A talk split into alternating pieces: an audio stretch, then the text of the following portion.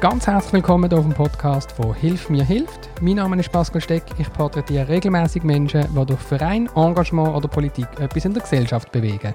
Und bei mir im Studio ist jetzt Heike Gudatz. Herzlich willkommen, Heike. Guten Tag. Hat mich sehr gefreut, dass du zugesagt hast. Du hast letzten Samstag einen Preis gewonnen, nämlich den Schweizer Preis für Palliativmedizin. Ist das ja, richtig? Richtig, korrekt. Du bist äh, Chefärztin in Arlesheim im Hospiz im Park und es geht heute ein bisschen darum, das Thema Palliativmedizin ein bisschen zu erklären. Und ich habe vor Jahren einmal eine Ausstellung gemacht, wo wir äh, zu diesem Thema etwas gemacht haben. Äh, Leute, die noch leben in einem Hospiz und dann ein paar Stunden nach dem Tod hat es nochmal ein Foto gegeben, sehr beeindruckend, haben wir vorher gerade darüber geredet. Aber erklär doch einmal den Leuten, was ist Palliativpflege? Ja, also das, was du dort in der Ausstellung gesehen hast, das ist so quasi der letzte Teil von der Palliative Care. Das nennt man End of Life Care, also Begleitung, Betreuung am Lebensende. Aber Palliative Care ist viel, viel mehr. Das ist eigentlich die Medizin, die man braucht, wenn man nicht geheilt werden kann. Es gibt ja Krankheiten, wo das viele Jahre der Fall ist, also wo man chronisch krank ist, wo eine Krankheit immer weiter schreitet. Und auch die brauchen einen Teil von Palliative Care, zum Beispiel Beschwerdebehandlung wie Schmerzen, Atemnot, solche Sachen. Und dann natürlich die Krankheiten, wo man zuerst daran denkt, Krebserkrankung, wo, wo man zwar heute ganz viel kann heilen und wirklich wesentlich verlängern, aber eben manche auch nicht kann heilen und trotzdem ein paar Jahre damit lebt oder auch ein paar Monate oder schlimmstenfalls ein paar Wochen. Und die Menschen, die so äh, immer weiter fortschreiten, die brauchen vor allem die Palliativcare. Und je nachdem, in welcher Phase man das anbietet, äh, sind es andere Folgen. Am Anfang ist natürlich, geht es nicht ums Sterben, sondern es geht darum, warum macht's, was macht das mit mir, warum, warum habe ich das, was habe ich falsch gemacht zum Beispiel, oder warum habe ich so schwere Schmerzen, äh, was kann man da machen, wie kann ich noch weiter mit meiner Familie leben, wie kann ich arbeiten, ähm, was ist alles noch möglich, was für ein Mensch bin ich geworden? Durch die Operation oder durch eine Chemotherapie. Das sind ganz, ganz wichtige Fragen. Und da arbeiten wir dann mit den anderen Fachleuten zusammen, die die Menschen auch betreuen und, und geben dann unseren Input. Also eigentlich sind wir da ganz schnell in ein, in ein krasses Thema Sterben und Tod eingestiegen. Mhm. Ich habe da so eine, eine Plattform, wo verschiedene Begriffe drauf sind. Schmerzen hast du angesprochen, Begleitung, Hospiz, da will niemand ran. Nein. also das, ist, das ist, hat alles mit dem Ende, schon auch mit dem, mit dem Ende, oder? Mit, mit Schmerzen zu tun. Ist das generell ein Tabuthema? Ja, also hm, das würde ich jetzt nicht sagen, aber ich glaube, es ist immer noch ein bisschen äh, antiquierte Vorstellung von dem, was das ist. Also Palliativ, die man gleichstellen mit Sterben. Das heißt, ein Sterbehospiz. Also gehst du in Sterbehospiz nach alles. So heißt das bei uns. Und das haben wir gar nicht gern, sondern wir hätten gerne, wenn die Leute verstehen oder die Menschen, die es brauchen, dass man das viel früher schon brauchen kann, ohne dass es irgendwie ums Thema Sterben geht, sondern ums Thema Lebensqualität, möglichst noch so leben können, trotz einer Krankheit, wie man das wünscht, dass man, dass man sich selber bleibt, dass man vor allem auch die, die sozialen Kontakte kann pflegen kann, dass, man, dass, man, dass einem wohl ist und dass man sich in dieser Situation gut zurechtfinden kann. Also eigentlich ein Spitex, wo du noch hilft? Ja, Spezial, äh, Spezialbetreuung. Es ist natürlich eben nicht nur Pflege, sondern das betrifft, äh, es betrifft äh, Beschwerden, es betrifft äh, soziale Aspekte, also ja, zum Beispiel der Beruf, oder? weiter arbeiten oder nicht weiter arbeiten, um, umlehren. Aber auch spirituelle Aspekte, wer bin ich, was macht das für einen Sinn, jetzt mit dieser Krankheit zu leben, was denken die anderen von mir, was sind meine neuen Rollen, zum Beispiel will ich die oder mache ich es eben gerade anders. Also wenn man jetzt hört, Palliativpflege hat ja immer hat am Schluss schon etwas mit so unheilbar krank. Ja. Ähm, es geht eigentlich im Ende zu. Ähm, am Schluss schon, aber man darf nicht vergessen, ja. dass manchmal da ganz viele Jahre dazwischen sind und dann denkt mhm. man nicht an Sterben und das ja. ist ja richtig so, sondern es geht darum, wie bin ich hier und jetzt und so, dass mir gut geht. Also kann man jetzt Palliativpflege nicht generell mit allgemeinen Begriff e mit, mit Exit nein. oder so in Verbindung bringen? Nein, oder? Also nein eigentlich nicht. Eigentlich, es ist eine eigene Form von Palliativcare, wieder, wo, wo sich eigene ethische Fragen stellen. Zum Beispiel eben, wann hört man auf mit einer Behandlung? Äh, wie, wie lost man auf einen Menschen, der sagt, ich will nicht mehr? Also, dass man niemand überredet zu etwas und dass man dann aber gut aufklärt über die Möglichkeiten, dass man versteht, was seine Geschichte ist und, und anhand von dieser Biografie auch das Richtige mit ihm, dieser Person anbieten, dass man sich nicht aufdrängt, dass man sich auch zurücknehmen kann, aber dass man auch ein Stützen ist. Also, Ähm, das sind eigene Fragen. Dann. Und dann natürlich die ganzen Fragen heute in der Schweiz von, von assistiertem Suizid, also Freitodbegleitung, dann das neue bisschen Modethema Sterbenfasten. Also das ist jetzt die Definition von Exit eigentlich, oder? Das, die, die, ja. die, begleitete Sterben. Also Suizid. Exit ist eine Organisation, die mhm. Viele Sachen anbietet, Patientenverfügungen, Beratungen, aber eben auch der assistierte Suizid, sagt man mhm. dem Fachjargon, das ist der Freitod. Und weil äh, Exit ja hilft, also die Organisation nehmen das assistiert, also begleitete Freitod. Ähm, und äh, es gibt noch andere Organisationen, die das machen, aber weil das die größte ist, hat sich das so eingebürgert. Wir sagen das auch, jemand hat Exit gemacht. Ja.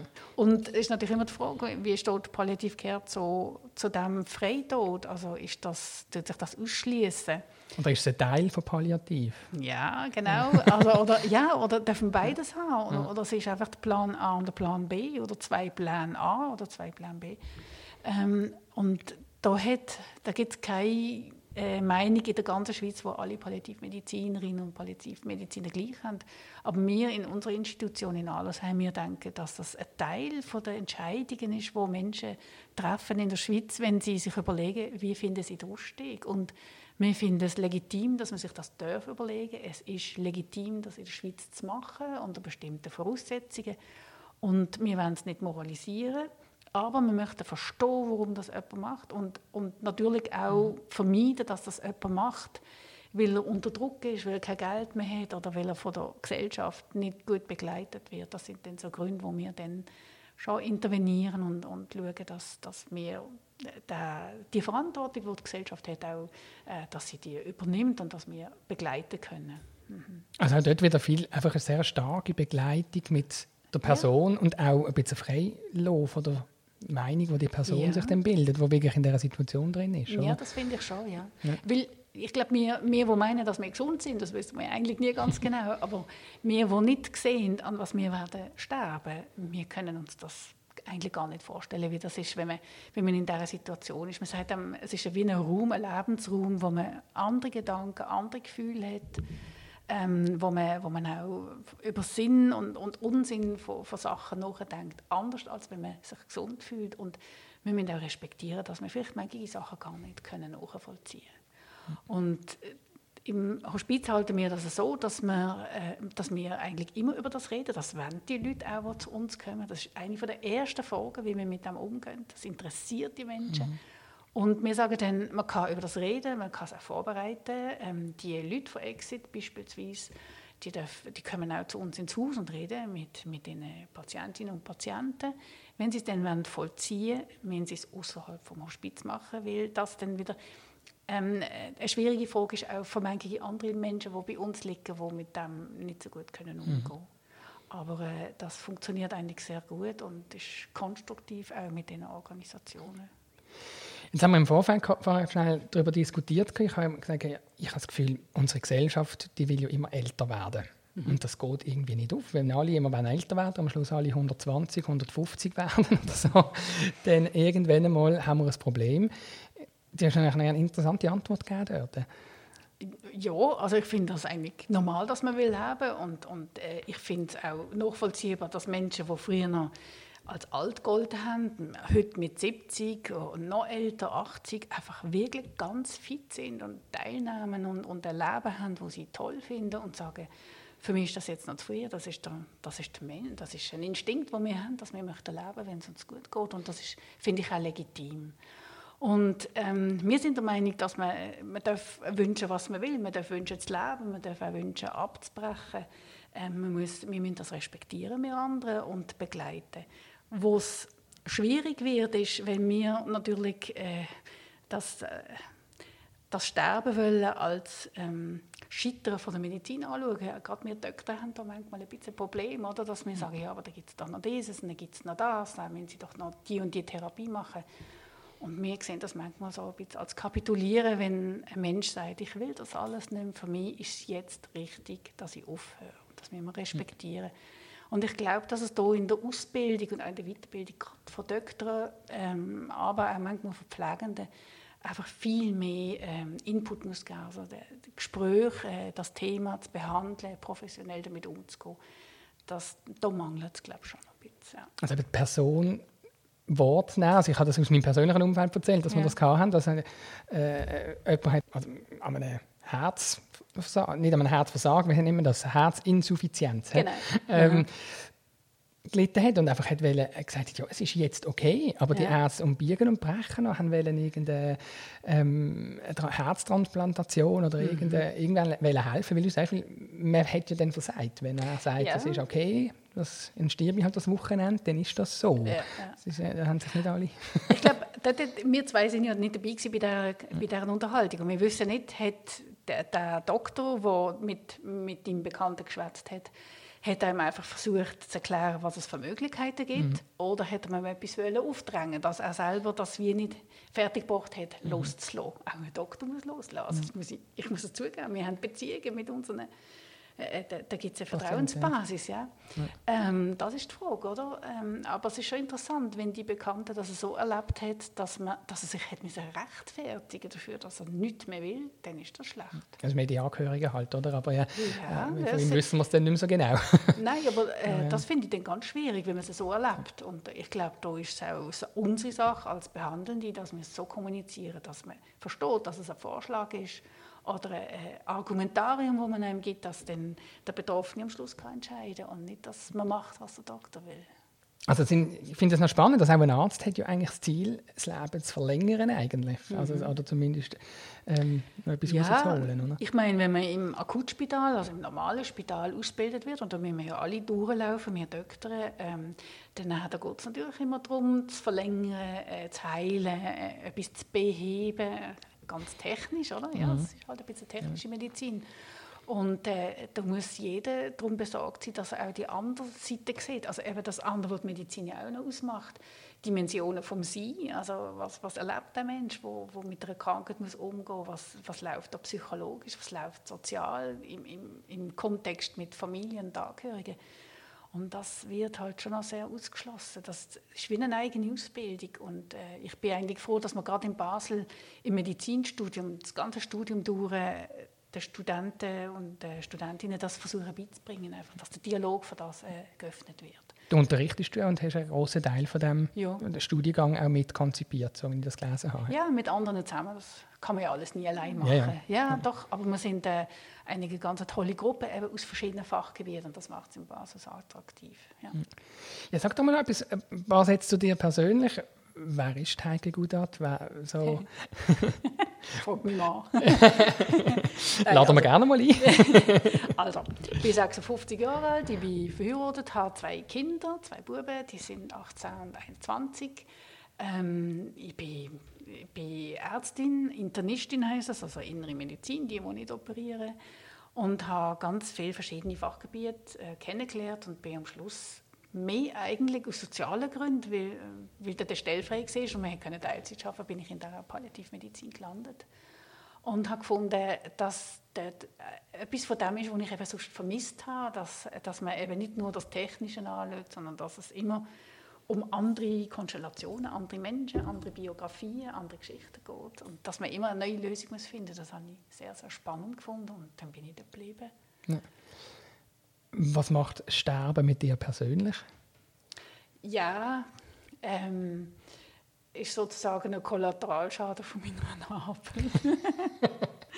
äh, ist, nicht, ist nicht ein Thema, das ich gesucht habe. Also, wenn man mir das als Kind gesagt hat, du, du willst mal eine Ärztin, die sich mit Sterben beschäftigt hat, ich gesagt, das, das stimmt nicht, weil ich habe, das ist immer ein Thema gewesen, wo man nicht gehört ist. Also ich finde es immer noch schwierig, darüber nachzudenken, auch für mich selber es ist etwas, äh, ja, das hat etwas mit Kontrollverlust zu tun, mit das eigene Ich verlieren. Ich finde das immer noch eine unglaubliche Sache und, und habe Respekt vor all den Menschen, die ich sehe, die das durchleben und das zum Teil so, so gut machen. Obwohl man ja sagt, man hat keine Kultur mehr hier in unserer Gesellschaft versterben, was ich überhaupt ja. nicht kann bejahen. Also, ich habe das im Vorgespräch gesagt, ja, also, unsere Gesellschaft müsste doch wieder lernen sterben, oder? So, ähm, Gesellschaft vielleicht schon, auch mit ihren Institutionen, mit ihren Medien, was, was äh, als, als wichtig oder unwichtig gezeigt wird, das vielleicht schon, ja, da kann man darüber reden. Aber der einzelne Mensch, ich glaube, man hat so etwas Intuitives, wenn man in die Situation kommt, wo, wo einem auch Ressourcen aufmacht, wo, wo man an sich gar nicht kennt hat. Also ich, ich habe größten Respekt vor den Menschen, die ich da immer gesehen habe, jetzt die ganzen Jahre, also ich mache das über 25 Jahre, äh, ich, kann, ich kann nur lernen von denen. Ja. Es ist irrsinnig, was, was ist eine riesige Kraft nachher da bei diesen Leuten plötzlich, oder? In dem Fall? Zum Teil, ja. Es ist halt so unterschiedlich, wie die Menschen sind, aber man sieht eben so viele Facetten.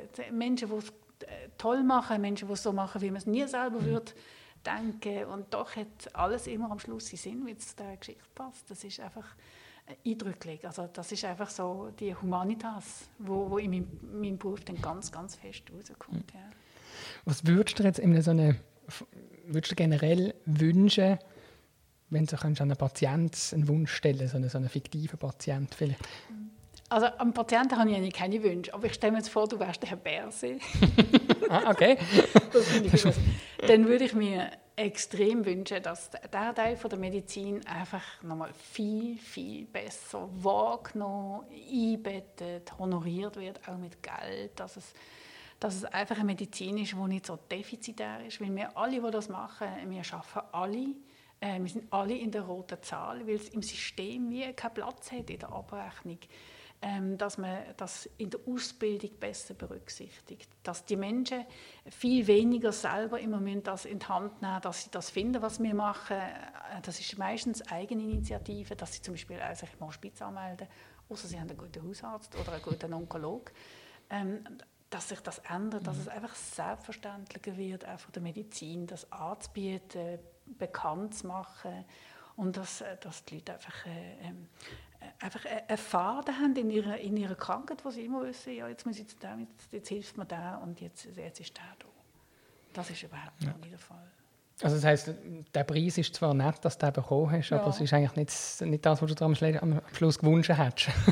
ähm, ja, es zeigt ja. vielleicht, in, in welchem Gebiet man es schaffen muss. Also, äh, ich glaube, ich habe ihn ja gekriegt, weil ich an so vielen verschiedenen Orten versucht habe, etwas zu ändern. Und, und das ist wirklich so. Also es braucht eine gute, es braucht eine gute Therapie, einen guten Standard. Es braucht aber auch Bildung, also dass man Menschen mhm. ausbildet. Es braucht einen guten Tarif, also dass das Ganze überhaupt finanzierbar ist. Ähm, dass man sich nicht, nicht immer muss betteln irgendwann. Ähm, es braucht, braucht, eine gute Öffentlichkeitsarbeit, eine Webseite, ähm, ähm dass die Leute, wie in England, da, da weiß jeder, was Palliative Care ist. Und, und, alle diese Orte, das sind so viele Baustellen. Es ist zwar viel besser geworden, das muss man sagen. Es gibt jetzt einen Podcast, die meine ich viel besser aber, ja. Nee, aber, ähm, Kleine Teile. ja, aber, aber, einfach, dass es, es ist äh, ähm, ein Etappensieg, vielleicht mhm. so ein kleiner, in einem großen Netz, wo einfach besser muss werden. Ja. Mhm. Der Preis zeigt eigentlich die ganze Pionierarbeit, die du gemacht hast an ja. verschiedensten Staaten. Ja, und. wobei man wirklich der, der, Ehrlichkeit halber muss sagen, die meisten, die dort arbeiten, sind Pioniere. Also es ist ja, ja. Nicht, es ist praktisch nicht vorhanden. Es ist zwar die älteste Medizin, ich meine, äh, begleiten, auch trösten, ähm, da sein, das ist das Älteste. Also das ist vor jeder Operation schon da gewesen. Ja. Von jedem, vom Penicillin vor allem, oder? Und trotzdem ist die, der jüngste Zweig von der Schulmedizin heute, dass man das so wahrnimmt. Und alle die, die jetzt heute eigentlich ähm, den Preis auch verdient haben, haben genauso Pionierarbeit geleistet. Das ist leider so. Ja. Ja. Sehr, sehr spannend. Ich glaube, wir könnten doch noch die ein oder andere Minute dranhängen.